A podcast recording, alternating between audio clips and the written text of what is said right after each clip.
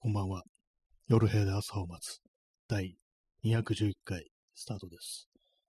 本日は7月の10日、時刻は23時28分です。東京は今日は晴れでした。はい。暑いっていう感じですね。今日は30、36度。昨日の予報では36度でしたね。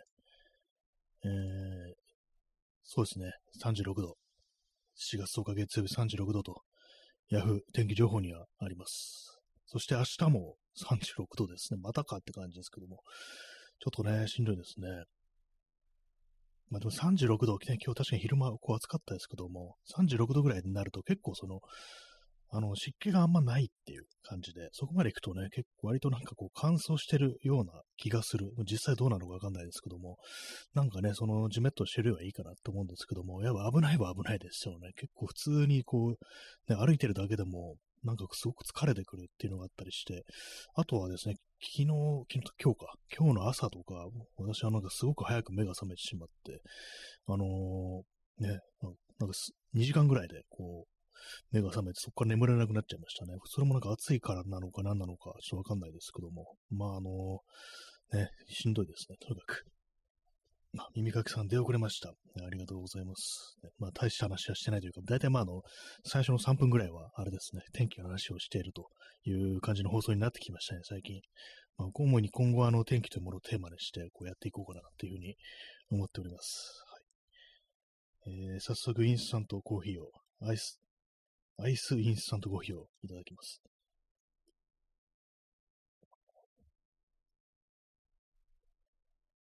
はいね、あれなんですよね。このインスタントコーヒーを、アイスのインスタントコーヒーをどうやって作るかっていうと、まずあの、普通にあの、コーヒーカップに、あの、インスタント、ね、こう、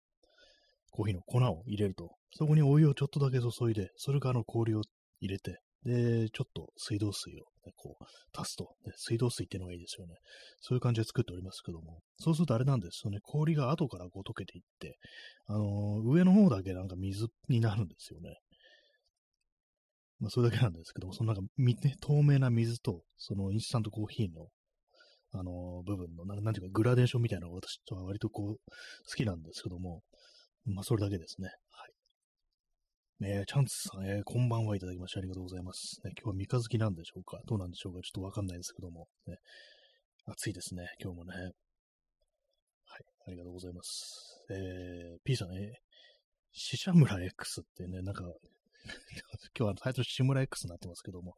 ね、そう、志村志村けん、ね、志村けんが昔やってた深夜番組のこうタイトルなんですよね、志村 X。まあ、昔っていうか、ね、結構あの、亡くなる前はずっとなんか深夜に番組持ってましたけども、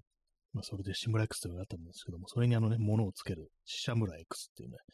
まあ、実際志村、志村 X って言いそうになりましたけど、志村けん亡くなりましたからね、本当にね、2020年、ね、まさかコロナでね、なんかこう、急にこう、あんな風に亡くなるなんてね、ちょっと思ってなかったんでびっくりしましたけども、まあ、志村けんのいない世界を我々は生きてるという、まあそういう感じなんですけども、はい。死者村 X ってことでね、なんで X ってなんだって感じですけどもね、なんかその結構適当ななんかあの、番組のね、こうタイトル付けっていうのがちょっと面白くって、ねたまになんかこう、私はツイッターで志村 X っていうね、こう、つぶやくことがあるんですけども、実際見たことあるかどうか、多分ないと思いますね。見てないと思いますね。はい。コーヒー飲みます。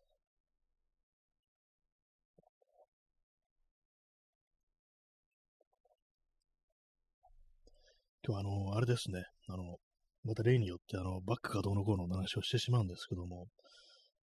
まあ、中にね、入れるカメラのケースを、まあ、買ったので、まあ、それをね、ちょっとこう、どういう風に配置しようかなと思って、こう、バッグの中に入れてみたんですね。でかい、あの、バラッチプロってクソでかいバッグの中に。そしたら、その意外とそのカメラのケースがでかくて、あれ？これなんかあのー普通に入れたら終わりか？ってくらいの、入れたら終わりだな、その横幅的にですね、横幅がなんかちょっと結構あるタイプのカメラケースで、あ、なんか俺普通に入ったらなんかギリギリだなって、脇になんか三脚とか立てておくスペースないなみたいな感じで、ちょっと今、あの、どうしようかなっていうのを思ってるんですけども、本当はね、あの、私、あの、まあ、中にね、あの、スチールのワイヤーみたいなのを仕込んで、そのワイヤーに、なんていうかね、こう、フックみたいのつけて、そこになんか引っ掛けておくっていうね、いう感じにしようと思ったんですけども、なんかあんまそういうスペースないな、みたいな感じで、もう結構ね、まあこういうの行き当たりばったりでやるもんですから、そんなね、あの、しかもあれですからね、あの、バッグっていうものは結構形がね、あの、布でできてるだけあって結構ね、形っていうものがね、こう変わったりするっていうのがありますから、あんまこう寸法分かってもね、その通りうまくいかないなんてことあるんですけども、まあそういう感じで、まあ、まあでもいっか、みたいな感じまあ適当な感じでね、あの、オーブに乗った気分でこう、私は、あの、取り組んでます。取り組むって何だって感じですけども。で、まあなんかあの、ちょっとね、あのストラップみたいなものを自作しようかなと思って、こう、さっきまでね、あの、自分のこう、いろいろね、こうストックしてある、こう、ナイロンのベルトだとか、まあそういうガラク、ガラクタっていうか、こう、まあ、しゅ、あの素材ですよね。手芸のね、あのー、なんていうんですか、なんていうんですかね、こういうのね。まあ、この、使うもの、ね、使うもの、ストック、ね、こう、ナイロンのベルトだとかね、生地だとか、そういうものをね、こう、バックルとかそういうものを、ね、ひっくり返していろいろ見てましたね。結構難しいですね。なんかね、こう、ちゃんとこう、あれですね、使いやすいようにこう考えるっていうのは。あの、どういうものを考えてるかっていうと、そのバッグのね、あの、ストラップ、ね、こう、でかいバックパックの方です。あの、バラッチプロのあのバックパック、あの、ストラップの、ショルダーストラップに、あの、金属のね、こう、輪っかがついてるんですけども、そこにあの、フッフックっていうか、なんていうんですかね、カラビみたい、カラビナみたいので引っ掛けて、で、それであの、そのカメラケースを、こう、前の、胸の前でね、こう、保持するっていう感じにしようと思って、まあ、そのために使うストラップですね。その、金属の輪っかと、その、カメラケースをつなぐためのストラップってものを作ろうという感じで、こう、いろいろ見てて、なかなか難しいもんでね、やっとさっき、あの、まあ、こんな感じでいくかっていうのが、こう、決まったという感じですね。あと、ま、腰ですね。腰のベルト。あの、登山用のザックとか、なんかね、あの、割となんか大ぶりななんかこうクッションのついたね、こう、ウエストベルトってもうついてますけども、そういうのをなんかちょっと自作して、こう、腰でもね、ちゃんと支えられるようにした方がいいだろうと思いんでね、そういう感じです。はい、コーヒー飲みます。なんかこういうふうになんかあの、いろいろものを作ろうと思って、こういろいろ考えてる時間って結構なんかあの、しんどいんですよね、なんか。うまくいかないんじゃないかとか、なんかこれ買わない方が良かったんじゃないかみたいなことと私は結構考えてこう、しまうので、それでなんかだんだんだんだんバッと入ってくるみたいなのがあるんですけども、今日もちょっとその感じになってますね。ねこんなでっかいバッグ買って何をどうするつもりなんだろうみたいなね、なんかそれはちょっと思ったりするんですけども、ね、なんかどんどんどんどんね、こう、持ち物がでかくなっていく傾向ってのがあって、もしかしたらこれって良くないのかなみたいなね、まあ、前も話しましたけども、本当最初にそうカメラとかこう買った時は、本当なんかね、こう小さく小さく荷物まとめようっていうふうに思ってて、それでなんかこう軽く軽くしようっていう感じで、まあそれは結構なんていうか、こう、フットワークの軽さにも繋がってたなっていうふうに、今となっては思うんですよね。最近なんかこう荷物がどんどんどんどん重くなっていって、あんまこう外に出なくなるっていうか、まあ、正確にはま出るには出るけれども、あんまそうカメラをちゃんと使ってない、写真を撮ってないみたいなね、なんかそんな感じになってるんで、ひょっとしたらもうなんかこう全部ね、こう、金繰りしてて、ほんとなんかね、こう、ちっちゃいバッグに、ちっちゃいカメラ入れて、それだけでこう、出るっていうね、方がいいのかなっていうふうに、まあ思うんですけども、まあなんかこう、ちょっと変、変ですよね、なんか、こう、すべての荷物を持ってないと、なんか物をね、なんかたくさん持ってないと不安になるっていうね、ちょっとそういうところがね、こうありますよね。危ない傾向かななんていうふうにちょっと思ったりするんですけども、どうなんでしょうか。ね、昔は本当、あれですからね、ウエストバッグを斜め掛けして、その中にあの、一眼レフ、ね、まあ初心者向けだからちっちゃいやつなんですけども、一眼レフ入れて、で、まあ、そう、あと自転車の鍵とライト、で、まあ財布とかポケット、財布携帯はポケットっていう、ね、感じで、で、あとまああの三脚も、ちゃんとした三脚じゃなくて、ゴリラポットっていうね、ちっちゃいやつ、ぐねぐね曲がるやつ、ああいうものをなんかね、こう脇に引っ掛けるっていう感じで、まあ、それでいいだろうっていう感じで、こういろんなところに行ってたりしたんですけども、まあなんかね、飽きまへんね、ほんとね。はい。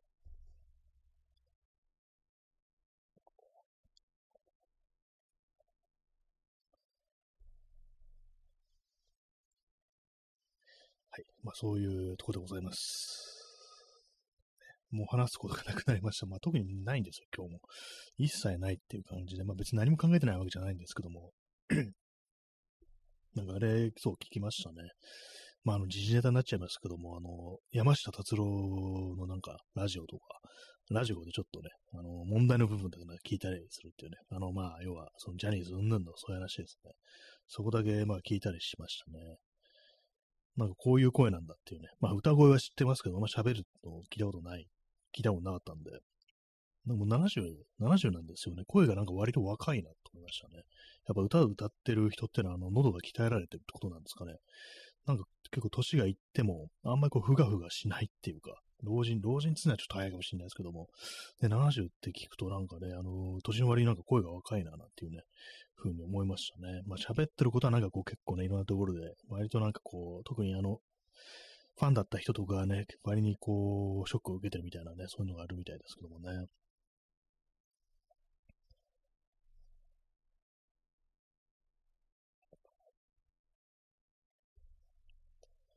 はい。ねまあ、そんぐらいしかないですね。ほんとなんか何も思ってないですね。あんまり、そう、最近はなんかね、こう、ツイッターもなんか全然こう、つぶやくことなくって、何も書いてないですね。なんか言葉がなくなってきましたね、本当にね。なんかこう、全く何もこう、思ってないわけじゃないんですけども、考えてないわけじゃないんですけども、あんまりそれがその文章っていう形で、テキストっていう形で出てこなくなった、ね、そんな感じがします。本当になんかこう、ね、文章、文章ね、書きたいなというか、書こうかなみたいな気持ちだったこと、時はあるんですけども、なんか前にね、あのネットプリントのこう、ジンみたいなものをね、こう作った時もありましたけども、どうもなんかその後どうしてもやる気がない、やる気がないって言ったらあれですけども、なんかね、そっちの子に気持ちがいかないなみたいな感じなんですけども、だから難しいもんですね。と何ですかね。あとなんか今、今何か言おうとしたんですけども、ね、文章、ね、ジン、ね、なんかそんなありましたね。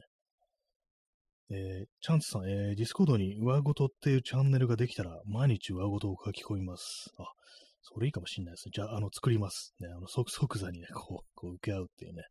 で、またね、まあ、このディスコード、この放送にディスコードがあるっていうね。しかもなんかもうずっとなんか何もやってないですから、ね、あの、一応なんかね、ちょっとあの、変えようかなみたいな話しましたけども、もう、もう、もうそのこともすでに忘れて、ね、なんかこう、チャンネル、チャンネルをね、なんか少しあの変えようっていう感じ。で、なんか今だとね、私がなんか勝手に書き込むみたいな、この放送で話題になったことだけ書き込むみたいなね、なんかこう、今これを読んでますとか、見てますとか、あの聞いてますみたいな、そういうなんかこう、放送で取り上げたものをなんか書き込んでいくみたいな感じになったんですけど、それはちょっとやめて、なんかこう、誰でもなんか勝手にね、こう、今自分がなんかこういうのをこうやってます的なものを、こう、あれですね、こう、書いていってもらえたらなんていうね、放送にこうしようかななんていうふうにね、こう思ってると放送じゃない、そういうディスコードにしようかななんて思ってるというところでございます。はい。そう言いながら、あの、全然まあ、こう、やってない、やってないっていうか、あの、ちょろっといじっただけで、なんも全然こう、告知みたいなものしてないんですけども、あ、チャンツさん、やったー、ありがとうございます。なんかこういう、そういうふうにあのご意見いただけるとね、こう、ありがとう、ありがたいですね。なんか本当になんかこういろいろね、こういろいろなんかやっててもなんかこれなんかみんな見てないんじゃないかな、どうでもいいんじゃないかなみたいなことって結構まあ思ってしまいがちで、そうするとなんかあんまやる気がなくなる的なね、なんかそういうふうなところがこうありますので、なんかこういうふうにこう、もしこういうのがあったらみたいなね、まあそれ実際なんかこう書き込む書き込まないっていうのは別にどっちも大丈夫なんですけども、なんかなんとなくね、こうそういうなんかこう、一つのね、こうネタというかなんというか要望というか、そういうものがあると非常になんか嬉しいなというふうに思う次第でございますけれども、ね、はい、妙に早口ですね、なんかね。最近なんかちょっとあれですね、あの、極端な感じですね。喋ってる時なんか妙にこう、早口な時と、あの、あんまこう喋ることなくってね、黙ってる時間長いみたいな、そういう放送に二極化しているような、こう、気がします。ね。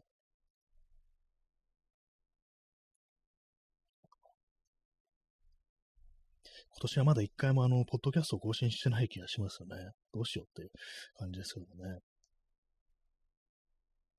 去年のね、なんかあのー、7月とかだったかもしれないですね。もしかしたら最後の、ね、ずいぶん時間が経ったという、そんな感じでございますけどもね。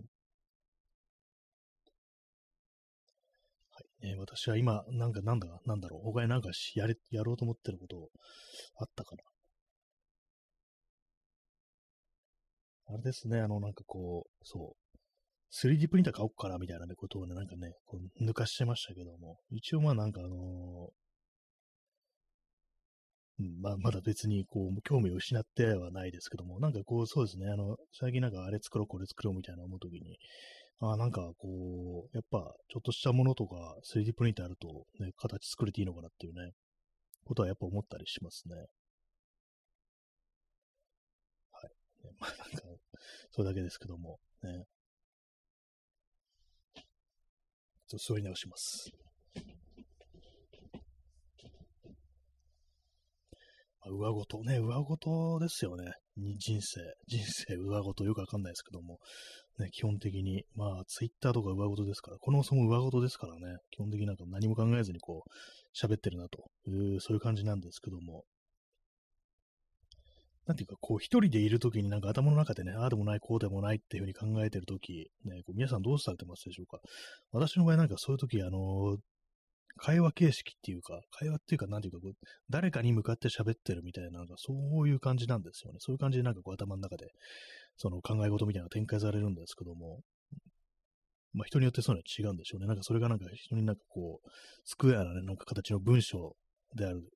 ていう人もいるだろうし、ね、話し言葉じゃないってことですね。話し言葉と書き言葉の違いみたいな、はい、もうこの、まあ、ここまで来てなんかよくわかんなくなってきましたけども、まあなんかね、こう、頭の中でああでもね、こうでもねって考えるときになんかこういろんなやり方があるようなと思ってるというね、そういう感じでございます。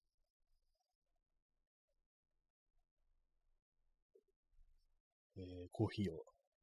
飲みます。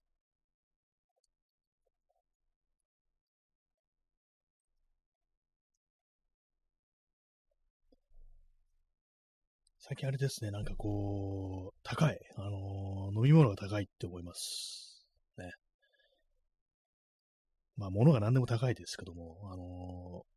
ー、ペットボトルの飲み物高いなっていうね、最近思って、高いなというか、なんか前、ま、前みたいに、あの、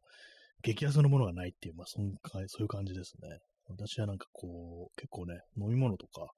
あのー、ペットボトルのものとか買うときに、割と大きいものを買うっていうね、大きいものを買ってちびちび飲むみたいなことをね、割としてるんですけども、あの、その方が割安だからっていうね、あのー、そういう感じなんですけども、なんか最近なんか、こう今までみたいに安くないな、みたいな、ね、こう、ものがね、こう、安いものがちょっとね、なくなってますね。まあ、そういう時私、あの、ローソン、100円ローソンに行って、あの、1リットルのコーラと、あとね、あのー、前前も言いましたけども、あの、グミですね。100円ローソンのグミ。ね、あれを買うんですけども、で本当なんかね、あのー、100円ローソンって、まあ、そんな、ね、そその辺にね、たくさんあるものではないから、あのー、まあ、あの、同じ店に買うことになるんですよ。で、まあ、同じ店に通って、で、なんかこう、毎回毎回ね、その、ね、グミ、グミ買ってるもんですから、なんかさすがになんかもう店の方でもなんか思ってんじゃないかみたいな、ね、こいついつもグミ買ってくなみたいなこと思われてるかなと思って、最近なんかちょっとそれが気になってきてね、なんかこう、あ、寄ろうかなと思った時に、なんかちょっとね、あの、ね、あの、あれなんですよね。警戒じゃないやなって、なんかこうね、躊躇してしまうっていうね、そういう感じになってますね。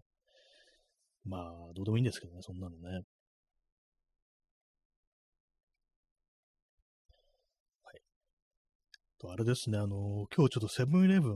に行って、コピー機使いたかったんですよね。コピー機使いたかったんですけども、なんかね、あのー、ないとこも、ないところもあるんですね、店舗によってね。まあ、いやいや、そのね、そのだけなんですけど、なんか本当にね。はい。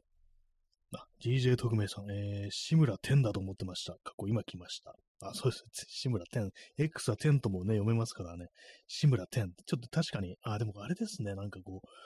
それありますね。あの、そうかもしれないですね。確かに。志村 X じゃない可能性。ね。確かにありますね。志村天っていうね。まあ、それはもうね、ちょっと本人に確認しようがないですけどもね、お亡くなりにこう、なっちゃいましたけども、ね、志村天。これ、これ X じゃない説が濃厚になってきましたね。わざわざ今日あの、カッコ X とかにね、こう言ったのに、書いたのにね、志村天。ね、何ですかね、あのー、深夜の番組でちょうどなん10作目みたいな感じだったんですかね、あのね。なんか結構しょっちゅうしょっちゅう名前を変えてね、なんか志村けんの番組ってずっとやってたような気がするんでね、こう、最後の何でしたっけ？もしかして今もやってるのかな？あの、違う人が引き継いで。しむ、志村、ね、志村なんとかっていう、まあ大体まあタイトルでね、やってましたよね。ちょっとあの気になったんで、ね、検索しますね。志村、ね、志村天はなんかホームコメディみたいなね、なんか、そういうようなね、こう、あれでしたよね。なんかこう、あれなんですよね、今こう検索してるんですけども、あの、サジェストであれですね、あの、志村けん、抱いた女一覧っていうのが出てくるんですけど、何なんでしょうか、これ。ね。サジェストで出るってなんか結構すごいですよね、これね。えー、今、あの、ウィキペディアをね、こう、見ておりますけども、志村天、天じゃなくて、その後のやつ。えー、あ、そうですね、最後にやったのが、志村でないとですね。なんかこう、あれですね、結構まあなんか、投げやりな感じもこう、するタイトルのね、あれですけども、ね、あ、今ね、志村 X、志村 X 単独で項目あるんですね。あの、志村けんの。志村 X 出てきましたけどもやっぱり10じゃなくて、志村けんです。あ、じゃない、志村 X、志村 X ですね、やっぱりね。1996年10月9日から97年の9月27日までっていうね。でもそういうことらしいですね。志村、でもなんか志村天っていうね、なんかこう、一応なんかそういうのね、意識はしてそうですよね。はい。えー、P さん、えー、大体女、ジャニー北側のそれにも近いんでしょうね。やっぱなんかそういうこと考えちゃいますよね。なんかね、なんか結構。まあなんかこう、ね、こう若い女をなんか、に手を出したみたい、ね、大体まあ手をつけてるみたいなね、なんかそういう感じで、っていうことをなんかちょっと考えちゃいますよね、やっぱりね。まあいろいろ言われてましたけどもね、そういうことはね、生前からね。えー、P さん、えー、自由恋愛というものと権力関係のバランス。そうですね。まあ大体まあなんか力持ってるとね、まあ大体ね、こう、あんまりこう、ね、こう断れないみたいな、なんかそういうものとかも、こう、ある、ね、にあるでしょうしね。でも、はっきりとね、なんかこう、それがね、スパッと分けられるもんでもないって考えると、ま、現実でもね、もうそうかもしれないですよね。実際のまあ芸能界とかじゃなくても、ね、普通の社会であっても、ね、権力関係というものはやっぱりどうしてもこう、ありますからね、いろんなところでこう似たような光景というものが繰り広げられてるのかなぐらいにはちょっと思っちゃいますよね。最後があの志村でないと。で、その前が志村の夜。志村の時間。志村座。志村笑い。志村だよ。志村劇場。志村県。志村屋です。志村県の大丈夫だ2。志村2。えー、志村塾。え、天才志村動物園。志村流。変なおじさん TV。えー、ちょっとあの、志村って作る名前だけ読んでおきますね。志村 X。志村けんの俺が何したのよ。志村けんはいかがでしょう志村けんの大丈夫だ。志村けんの失礼します。はい。なんか一応今読み上げちゃいましたけども、ね、志村けんの失礼しますってのがあったんですね。これかなり昔で、あの、86年から87年っていうね、感じなんですね。私が好きなのはやっぱあの、志村 X と、あともう一つは、志村けんの俺が何しちゃうのもなかなかちょっと面白いですね。はい。志村けんの話をしております。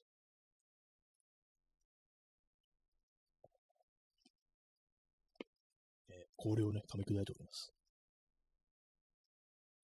えー、DJ 特命さん、大丈夫じゃない部分。ね、そうですね、こう。ね、この、この放送ね、あれなんですよ。この、ね、今夜で、夜部屋で朝を待つになってますけども、最初のね、こうタイトルは、えー、新谷明の大丈夫じゃない部分が、えー、電波に乗っちまったんだっていうね、そういうタイトルだったんですけども、ね、何だったんですかね、あれね。こう最初はね、その4回、最初の4回くらいはそういうタイトルだったんですよね。あ、チャンスさん懐かしいってね、そうですね、もはや懐かしいレベルになってますからね、2020年のね、あれですからね、2020年の、いつでしたっけ ?8 月とかね、結構あの最初の4回ぐらいはそういうタイトルだったっていうね、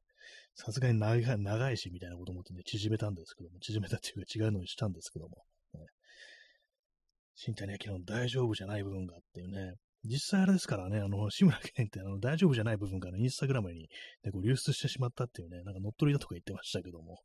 ね、なんかこう、ありましたからね、あの、それを、そのことをね、あの、念頭に置いて、あの、大丈夫じゃない部分っていうね、そういうタイトルにしたんですけども。ま、このね、電波に乗っちまったの、電波に乗っちまう大丈夫じゃない部分っていうのは、あの、決してあのね、あの、体の一部分ではなくね、あの、ちょっと言動のことですね。頭の中のやばい部分っていうね、まあ、そういう意味でこう、つけたタイトルだったんですけども、まあ、最初のね、4回でね、もう終わってますね。はい。大丈夫じゃない部分ってね。まあ、大半大丈夫じゃないですからね、今いるのがね、基本的にね。大丈夫って、大丈夫な人ね、こう見たことない。そんな感じです。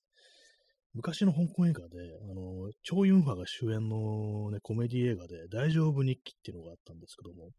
何が大丈夫なんだろうってずっと思ってたんですけども、どうもね、あの大丈夫っていうのは、ね、オールライトって意味じゃなくて、ビッグマンって意味らしいですね。こう、どうもね。はい。それだけです。ね、大丈夫日記ね。ダイアリー・オブ・ザ・ビッグマンっていうね、なんかそういうなんかね、英語のタイトルついてたと思うんで、大丈夫ってそういう意味かっていうね、まあなんかどうもそういうことだったらしいです。ね。えー P さん、えー、ゾウは大丈夫じゃなくなっちまったね。かっこ漫画の広告。これ、ね、懐かしいですね。なんかね、もう二度とうんこできなくななってしまったね。だってしたっけ？なんかこうありましたよね。そういうなんかこう、ね、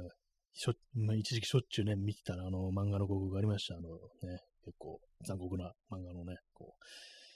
大丈夫じゃなくなっちゃいましたね、実際ね。去年のね、ほんと今ぐらいに大丈夫じゃなくなってしまってね、なんかこう、旅立ってこう行きましたけども、ね。そうですね、7月の8日、ね、なんかスペシャルだと言いながら1時間半やったというね、そういう感じでございましたね、なんかね。一応あの今日延長しました。ね、確か昨日30分だったんですよね。おととい1時間半やって、昨日30分やって、今日1時間かという感じで。いや別にその、それ、そりゃそうだと、そのままだって感じなんですけども。ね、はい。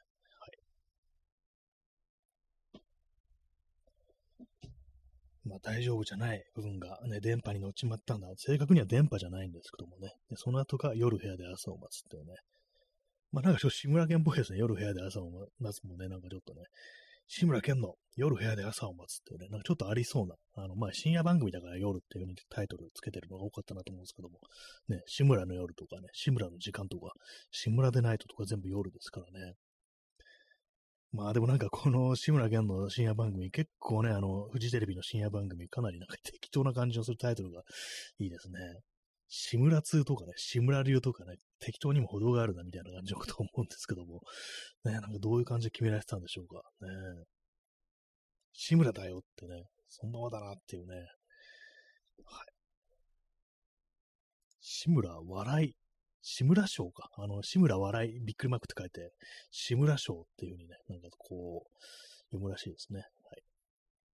あと、志村けんのね、あのお兄さんが、そのね、志村けんがこう亡くなった時になんかインタビュー答えて、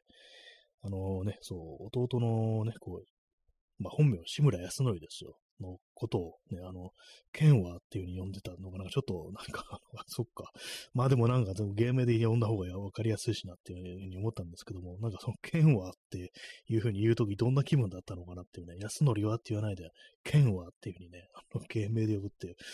実は普段からあの、剣って呼んでたりしたらちょっとね、こう面白いですけどもね。剣、ね、いろんな剣がこうありますけども、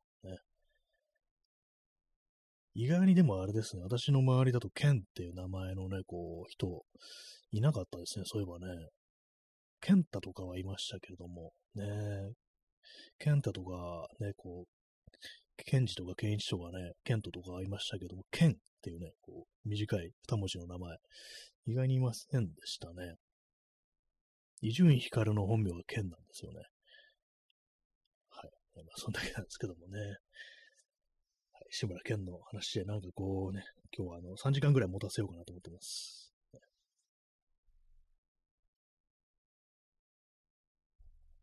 えー、時刻は23時56分ですね。7月の10日って感じでね、なんか7月がもう10日って感じですね。早すぎると思うんですけども、ね、この間7月になったばっかりだったような気がします。なんか最近時間の長いよくわかんなくなってますね。最近というかもうね、こう何年もだろうっていうね、感じですけども、ね。まあね、あの、志村けん、ね、目撃情報ありましたら、ね、お寄せください。はい。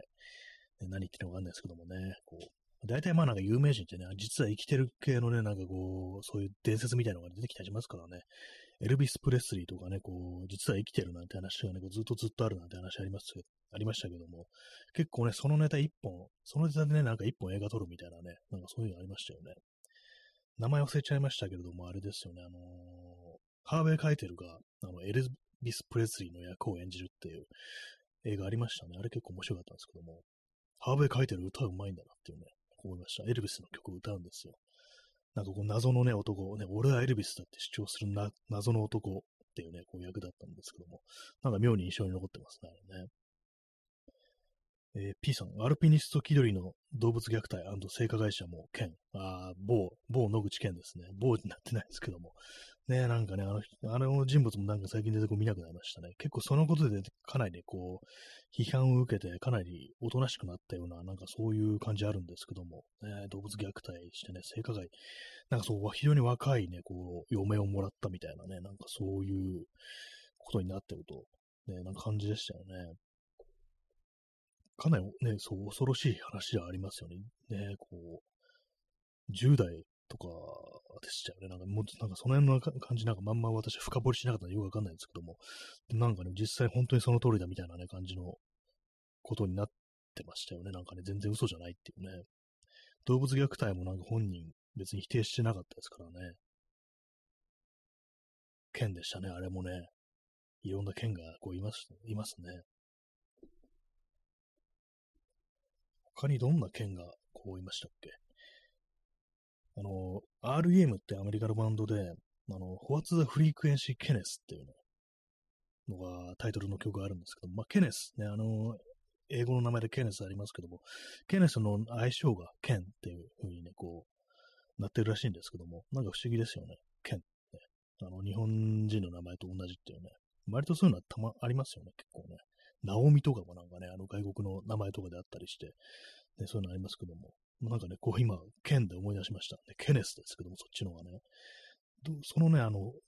タイトル、曲のタイトルね、よくわかんないですけども、実際にあったね、こう事件。確かなんかね、あの、ダン・ラザーっていう、なんかこう、テレビのキャスターだったか、ジャーナリストだったかが、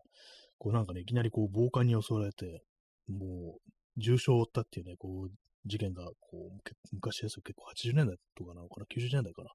あったらしいんですけども、その時その犯人が、こう、暴行を加えてきた相手が何言ってたかっていうのが、それがあのね、こう、What's the Free Kenshi Kenneth っていうね、まあ、ダンラザーですから全然ケネスじゃないですよね。まあ、そういうわけのわからんこと言って襲いかかってきたっていうね、こう、事件があって、まあ、犯人も捕まってなくて何だったのか分かってないっていうね、そういう事件があったんですけども、なんか怖いですよね、すごくね。まあ、周波数ってなんだよ、ケネスって。今完全意味不明なね、感じのこと言いながら襲いかかってきてボコボコにされるっていうね。あまりにも変な事件なもんだから、それもなんかね、あのー、確かなんかね、自作自演じゃないかみたいな、そういう疑いがかけられたみたいなね、そういうのがあったらしいんですけども、なんか私、これあの、その REM のなんかね、こう、アルバムのなんかライナーノーツかなんかで読んだのかな、これは。まあ、実際にその事件ってものなんか、そんな深くは調べてないんですけども、確かそういう感じのね、こう、ことでしたね。なんか、ケンという名前からそこまでちょっとね、思い出してしまったんですけども、ね、非常になんか怖い事件ですね。通り魔、ね、通り魔ですからね。他にどんな剣が、こう、いたでしょうか。ね、出てこないですよね、そんなすぐにね。ねジョン・ケン・ヌッツォっていう人いましたね。あのー、なんオペラの人、ジョン・ケン・ヌッツォ。ねそれ、それ、それだけです。ね。そんな剣、剣がいましたね。ね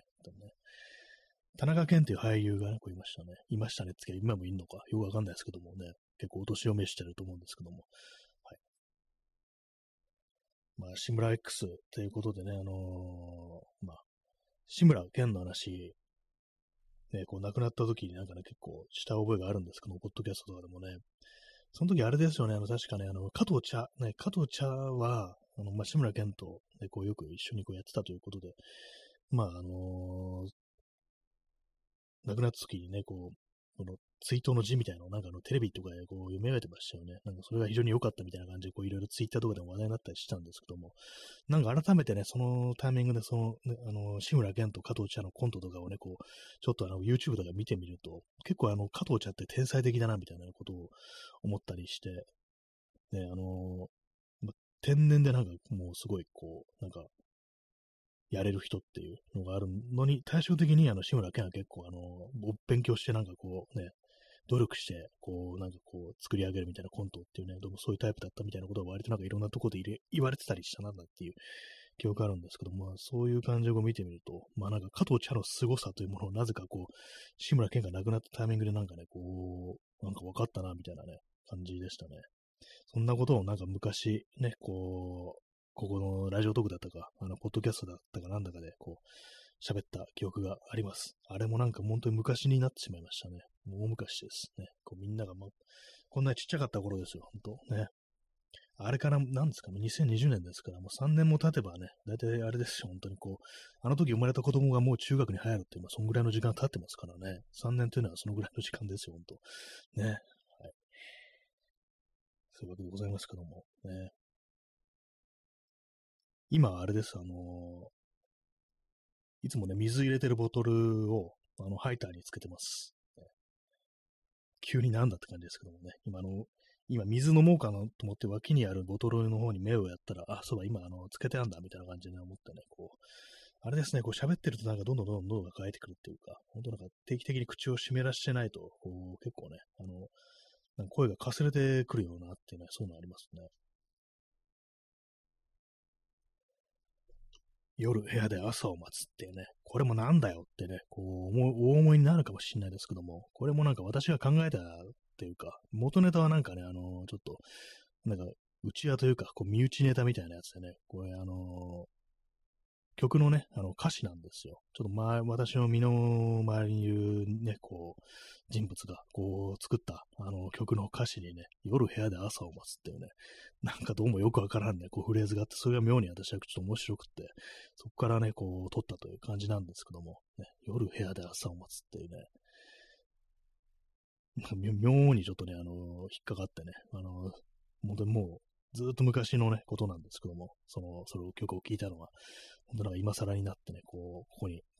ね、こう放送のタイトルにしてるって感じなんですけども、バレたらどうしようってちょっと思わなくもないですけどもね、まあ多分バレないと思うんですけどもね、こんなのね。はい。えー、時刻は0時4分で、えー、2023年の7月11日になりましたね。もう随分もう経ちましたけれども、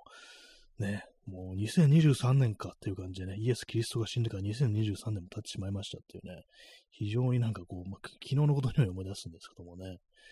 もうかっていうね、まあ、年取るとね、人間なんか本当にこうね、こう2000歳を超えると、だいぶなんかこう、時の流れも速くなってくるなっていうね、そういう感じになりますね。はい。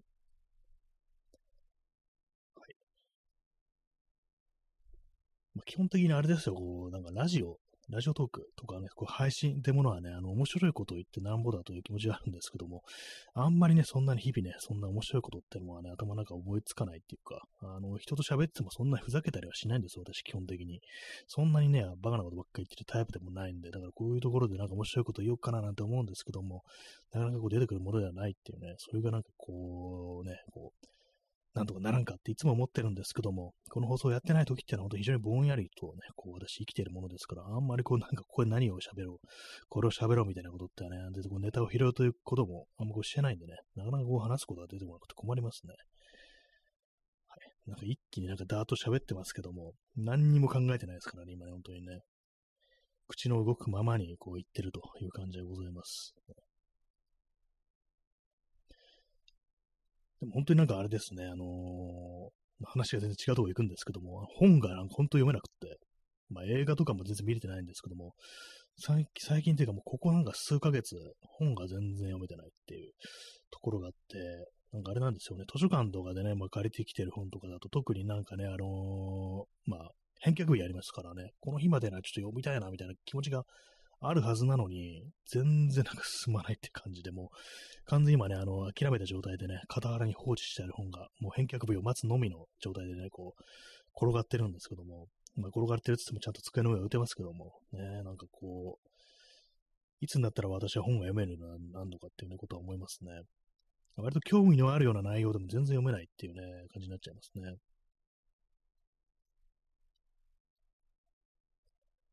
まあ、あれをやろう、これをやろうってね、頭で思うばかりで、なんか実際になんかこう、体が動かないみたいな感じになってますけども、ね、どうすればいいのかと思いながら、こう、日々生きております。ね、こう、DIY とかなんかこれを作ろうみたいなものもね、こう、あれですからね、考えてる時間の方が基本的に長いですからね、手を動かしてるよりね。まあ、それの方がだ、そっちが大事だっていうのはね、あるんですけども。まあ、今、今取り組んでるのは、ちょっと今あの自分の頭を整理するために言いますけども、その、バラッチプロっていうでかいバッグの中を整理するためのオーガナイザーと、そこにね、こう取り付けるのがポーチみたいなものと、腰のベルトと、あと、まあカメラと、カメラじゃない、あの、ババラッチプロと、えー、カメラケースをつなぐためのストラップという感じでございます。はい。で、まあ、あの、あれですね。まあ、荷物をこう全部こう整理して、まあ、こういうふうに入れて、どこに出かけていくのかというね、そういう感じですよね。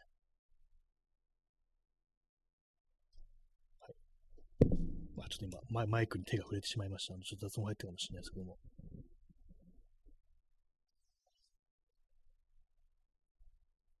まあね、こう、本当こう、あれですね、喋ることがないのにね、こう、だらだらだらだらこうやってると、まあ気持ちとしてはね、あの、もう最初期のね、頃のね、本当にこう、大丈夫じゃない部分がね、こう、電波に乗っちまってるな、みたいなことを思うんですけども、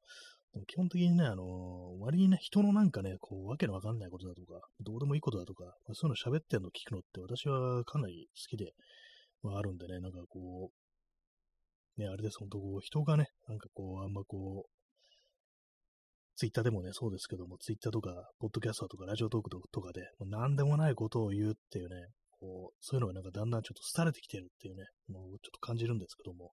ちょっと寂しくなりますね、なんかね。本当なんか2020年とか、あれですからね、2020年か2021年にかけて、結構なんかこう、あのー、ラジオトークだとかね、こう、ポッドキャストとか、そういうもの割となんか流行ったというね、こう、結構やる人が多かったなっていう時期があったんですけども、もうだいぶね、こうだいぶっていうかなんかこう、すっかり落ち着いてしまって、こう、やる人が少なくなったなという感じなんですけども、ね、なんかここはなんでこんなにやってるんだろうって、ちょっと自分でも不思議な感じがしますね。なんか1年ね、最初の1年やった時は、1年もここんなんやることになったか、やったのかって感じでちょっとびっくりしたんですけども、ね、もはや4年目に突入しようとしてるっていうね、だいぶ大丈夫じゃないなと思うんですけども、ね、他のなんかこういろんなことがあんま続かないけれども、これではね、なんか妙に続いてるっていうのはね、なんかちょっと自分ながら不思議な感じがこうしますね。何なんでしょうか。ね。私にとって結構ハードルが低いというね、そういうものなのかもしれないですね。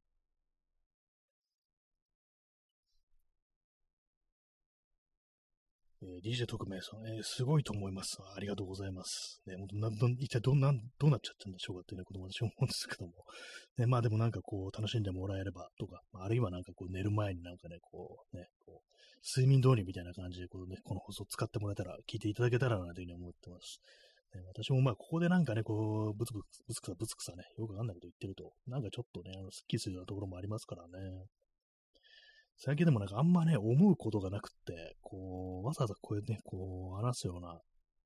なんていう、なんていうんですかね、こう、世の中の話題みたいなものがね、こう、あんまりないですね。ほんとさっきのね、なんかね、山下清じゃないや、山下哲郎じゃ、山下哲郎じゃないや、山下達郎、ね、なんかこ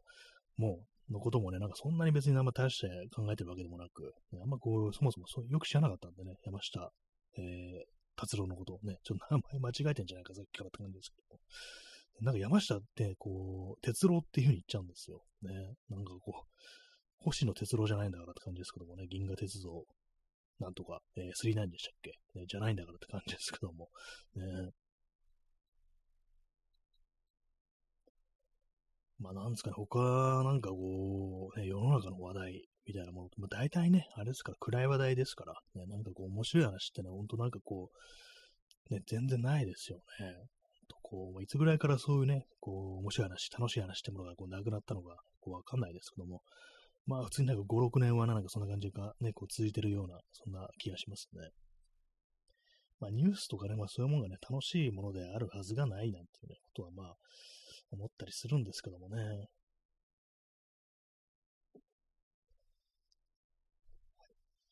志村 X ね。なんで妙にこだわるんだろう、この X っていうのにって感じですけどもね。なんか言いたくなるんですよね。志村 X っていうね。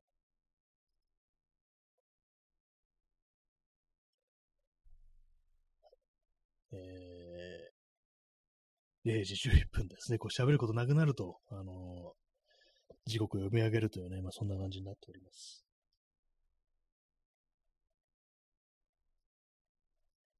最近あれなんですよね、その日差しがあの非常に強いんで、私基本的にあの、アームカバーをするか、日焼け止めを塗るかってことはしっかりやってるんですけども、あれなんですよね、あの手の甲はね、やっぱりこう、ああのー、無防備に近いんですよ。一応なんかね、あのー、塗るんですけども、あの、日焼け止めとか、あの、それでもやっぱこう、汗とかかくと流れちゃうんでしょうね。結構ね、あの、手の甲がね、割と焼けてきて、でもアームカバーしてるもんですから、結構その手首から先がだけが黒いみたいなね、よくわからないような感じになってるんで、なんかちょっとグローブみたいなもの買った方がいいのかなっていうね、ことを思うんですけども、自転車乗るときとかね、まあ重宝するでしょうしね。どうなんですかね、あのね。でも最近なんか本当にあの、全身覆ってるぐらいのね、感じの人が割と増えましたね、なんかね、こう。マスクっていうかね、こう、それこそ口元も覆ってるし、あの、サングラスもかけてるし、帽子もかぶってるし、で、まあ長袖で、でもそれこそグローブみたいなのをしてる人がいて、それもなんかね、あの、そういう肌に気を使う女の人じゃなくて、男性もなんかなんかそういう人が割となんかこういたりして、確かにね、まあそのぐらいした方がいいんですよね。やっぱそんね、あの、紫外線って有害ですからね、基本的にね。浴びすぎたらね、良くないってことで、まあ、そういう風に対策した方がいいなっていうふうに思うんですけども、私はどうしてもこう、暑いっていうのがね、ちょっと先に立ってしまうっていうのがあるんでね、あの足元、ね、こう、まあ、ハーフパンツとか履いてる時はやっぱ足はね、こう出てますし、まあ、手の甲はずっと出てますしね、あのまあ、首周りもなんかね、あの、なんかあるとか邪魔なんでね、特にその日焼ね、紫外線遮るようなもの巻いたりするなんてことしてないんですけども、まあ、本当は全身覆った方がいいんだろうなってことは思いますね。あと結構あのー、汗かくと、ね、あのー、ベタベタしますよね。汗かくとベタベタするんですけども、それがあのなんかアームカバーとかつけてるときって、なんですかね、なんか割とすぐにあの乾いていくからなのか何なのかわからないですけども、アームカバーつけてるときは、あの、ベタつきがなんか結構マシなんですよね、こう外しちゃうと。まあ、だからなんかこう足もね、足元もなんかほんと覆った方がいいなってこと思うんですけども、ね、なんかこう、めんどくさいっていうね、めんどくさいめんどくさい言ってんじゃないよって感じですけどもね。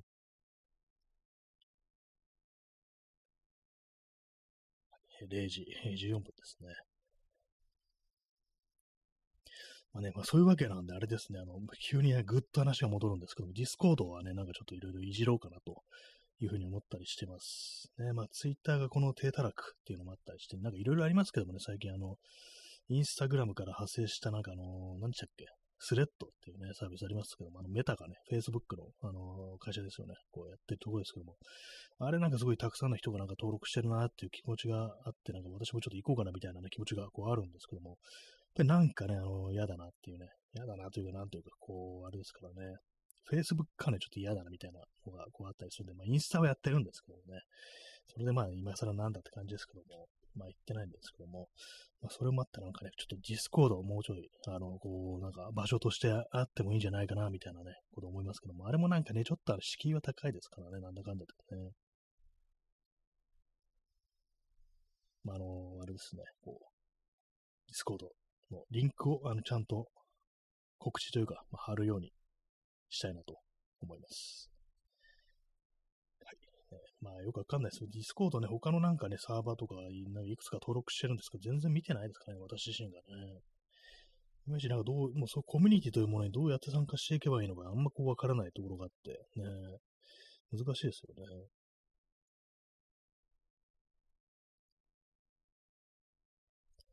ぱりあの、コーヒー一杯では足りないですね。こう、1時間の放送というものにはね、結構ガブガブガブガブ飲んでしまうんで、やっぱりこう、体に水がないと、こう、ね、喉が渇いてくるというか、なんていうか、こう、口を湿らせないとっていうね、気持ちになってきますね。しぐらでないとっていうね、全然関係ねえぞって感じですけども。はい、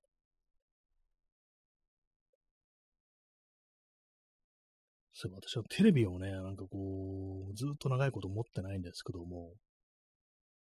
どうなってるんですかね。テレビってまだあるんですかねぐらいの、感じなんですけども。ね、なんかあれね、なんかこう、ずもうテレビなしのね、暮らしが非常に長いもんですから、あんまこう、見ないのが当たり前になってるんですけども、たまになんかね、ちょっとね、こう、覗く機会があると、覗くって言い方は変ですけども、なんかね、こう、テレビというものにちょっと触れると、なんかね、こう、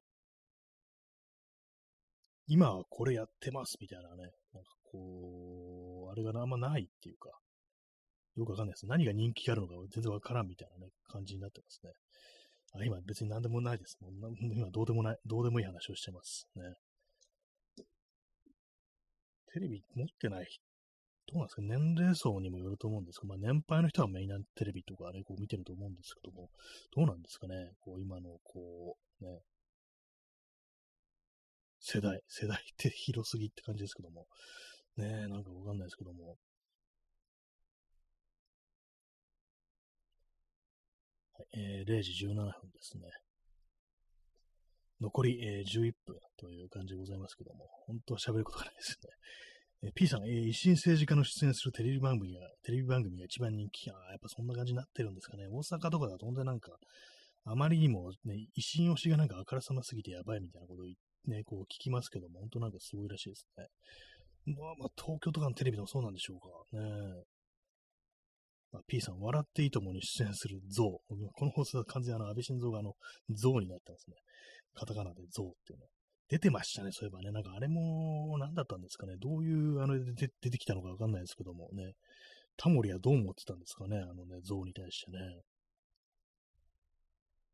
何だったんでしょうか。あれね、なんかこう、でも、多分政治家がなんかバラエティ番組出るってなんかちょっとかなりあれですよね。やばいですよね。まあ、あの、大阪とか行くと結構、まあ、維新とかね、なんかすごい出てんのかなっていう思うんですけども、えー、維新とはなん、なんだ、なんだとかでも何もね、今は現在進行形ですけどもね、本当嫌ですね。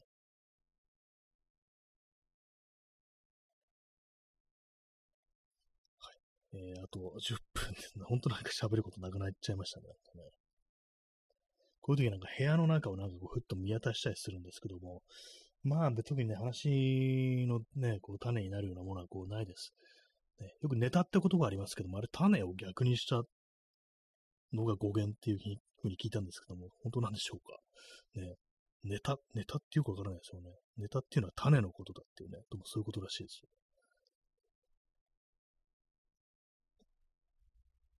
はい。そんな感じでございます。えー、P さん、そういえば、スマップの番組に純一郎が出演してしてた記憶が、あー、なんかあったような気がします。小泉純一郎ですね。なんかありました。あれもなんかかなりきな臭い感じでありましたよね。と、ね、かなり昔ですよね。そ小泉ってなると。あの頃まだあの、ジャニーが生きてた頃っていう感じにこう、なりますよね、あれね。何だったのか、何だったのか何もね、なんかあの、まあ、ジャニー北川という人物も結構まあ政治にやっぱ食い込んでたりしたのかなみたいなね、なんかちょっと今ふっと思っちゃいましたね。えー、P さん、変人というキャッチフレーズに騙される日本人。ああ、なるほど。なんかね、そうありますね。そう、変人っていうなんか感じ最初は言われたんですよね。なんかこれまでと違うね、なんかこう何か、何かやってくれそうっていう、まあこういう政治家とかにね、なんかよくわかんない曖昧な期待をかけるときに言われるね、言葉ですけども、なんかありましたよね、なんかそういうのね。まあなんかこう、ちょっと変わった人が出てくるとね、なんかそういう風に言ってね、これまでとは違うみたいなね、全然違わないんですけども、そもそも自民党なんだからっていうね、まあそういうのありますからね、まあ自民党じゃなくても維新でもなんかこう嫌ですけども、ね、なんかそういう感じのにこう、スッと言ってしまうみたいなところはやっぱりこうありますからね。小泉純一郎、確かあの x ジャパンのファンだっていうね、ことでね、なんかこう、そういう感じでしたよね、なんかね。あとなんであの一番下の息子にね、こう、会ってあげないのかなっていうね、こと思いますね。よくわかんないですけど、全然ね。あのね、一番上があの俳優の孝太郎でしたっけ？次男があの新次郎、新次郎公文で有名な新次郎ですけども、その下にね、もう一人子供がいるっていうことらしいですけども、あの離婚してからはもう一回も会ってないっていうなんかその話を、なんかね、ずっと昔にラジオで聞いた覚えがありますね。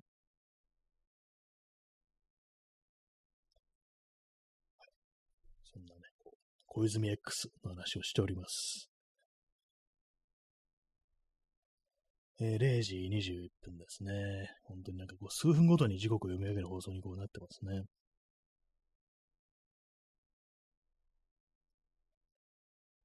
今、部屋を、部屋を見渡しております。特にないですね。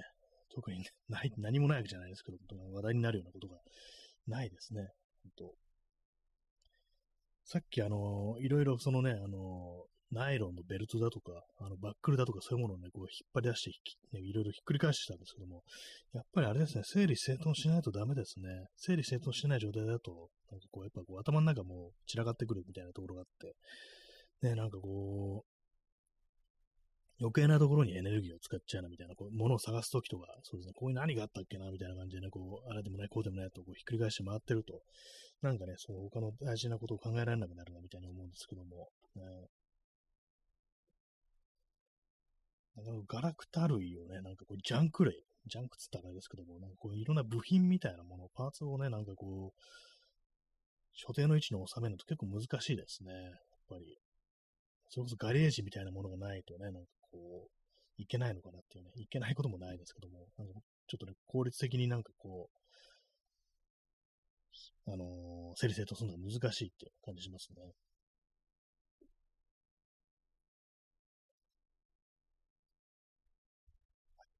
結構このね、ナイロンベルト関係のね、ほんとなんかごっちゃごちゃになっててね、なんかこう、ああのパーツ、部品あったかなみたいなのがね、こ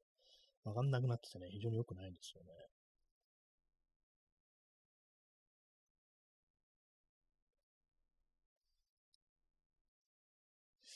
今日、今日はなんかあの1時間やってにもかかわらず、結構あのー、止まり、止まりがちですね、なんかね。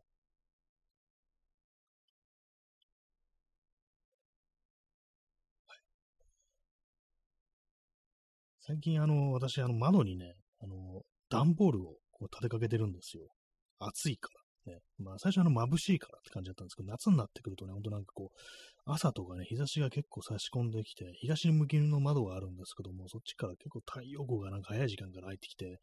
かなり鬱陶しかったんで、それをなんかこう嫌になって、ベニヤ板とか、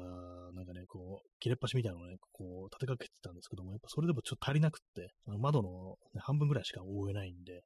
この間そのバラッチプロを買った時にね、こう送られてきたあの、でっかい段ボールを使ってなんかこう、窓をね、こう、日差しを遮ってるんですけども、やっぱこのぐらいの時期ね、ちょっと日差し遮った方がいいですね。なんかこう、気持ち楽になります。ね、冬とかだとね、ちょっと明るくないとね、気がめいったりするんですけども、夏はね、逆にあの、あんまりこう太陽光照らされると、ね、あの、うつ病になるぞみたいなね、うつ病ってちょっと大げさですけども、ね、なんかそういう感じのことは思いますね。え P さん、えー、自分も窓に鉄格子をセットしました。襲撃、侵入されないように。あいいですね。セキュリティのために鉄格子、いいですね。もうもう次はもうそこになんかね、こう、あれですからね、罠を仕掛けたりしてね、こうそんぐらいのことやっていこうかなって思うんですけども、鉄格子ね、いいですよね。鉄格子っていうと私思い出すのが、あれですね、ゴルゴ13の、昔のゴルゴ13のね、こう、話で、まあ、のー、砂漠の真ん中にある刑務所にこう、ね、依頼を果たすためにゴルゴがこう、わざとこう収監されるんですよ。で、まあそこ絶対無理っていうのにね、こう、あれですからね、こう、脱獄するんですけども、どうやったかっていうと、あの、まあ、あの、食事がね、こう配られるんですけども、すみません、これ完全にネタバレしますけども、配られて、まあ、それはスープなんですね。まあ、スープ、あの、その、ま、塩分とか当然入ってますから、それをね、こう、毎日毎日、こう、かけるんですよ、その鉄格子に。そうすると錆びてきて、こうね、あの、破壊できるようになるんで、それでなんかこう、脱獄するってありましたね。まあ、当然なんか、あの、1日とか、こう、1ヶ月とかそんなにできるわけじゃないんで、その事前にね、あの、依頼人がね、もうすでに習慣されている依頼人が下準備をしてね、なんかそういう感じもうずっとずっとね、それをやって、こう、錆びさせてるんですよね。まあ、そういう感じでね、こう、逃げるってなりましたね。あ、P さん、ミサイルタレット。いいですね。もう完全にもう窓ごと破壊するみたいな感じになりそうですけどもね、センサーに引っかかったらね、自動的にミサイル発射されるみたいなね、そのぐらいやんないとね、今の世の中に生き残れないぞって感じですけども、まあ、大体自宅にミサ自宅にミサイルタレットって自分が最初死んじゃいますね、そもそもね。はい。今一気に喋ったもんですから、息が続かなくなりましたね。結構息継ぎ難しいですね、なんかね。喋りの息継ぎって結構奥が深いかもしれないです。えー、まあそういうわけでね、あとまあ、1分半ぐらいという感じになってますけども、今日は結構あれですね、話題がない、ないな、ないせいなのか何なのか、私のノリのせいなのかわかんないですけども、結構まあちょっとね、口ごもってしまうようなところもね、多々ありましたけども、まああの、ね、まあたまにはそんなこともあるさという感じでね、こう、甘く見ておいてもらえたらなというふうに思います。まあそういう感じで本日、えー、7月11日になりましたね。日付変わりましたね。0時26分の、ね、まあ深夜放送という感じになりましたけれども、いかがでしたでしょうか？いかがでしたでしょうかとか言われてもね、困りますよね。いきなりシムラ X とか言われてもね、ポカーンとしちゃいますからね、そんなの覚えてないよって感じですけども、まあ、皆様もね、こう、折に触れてあの、シムラ X のことは思い出してあげてください。志村けんのことを忘れても、シムラ X のことは忘れないでください。はい。なんでこう、個人をね、愚弄するんだって感じですけどもね。はい。えー、DJ 特命さん、ね、シムラ X。あ、いいですね。もうそのね、こう、連呼してもらえるとね、こうありがたいです。何がありがたいんだって感じですけども。ね、はい。志村 X。ね。なんかこ、こ、声に出したくなりますよね。口に出したくなる言葉ではありますね。X ってね。ね、X ジャンプでね、本日はね、お別れという感じになりますけども。ね、まあそんな感じでね、ありがとうございました。えー、0時12時7分、えー、P さん、志村 X ジャンプ、まあ、それでね、もうみんなでこう、それやって終わりましょう。はい、それでは、えー、ご清聴ありがとうございました。X。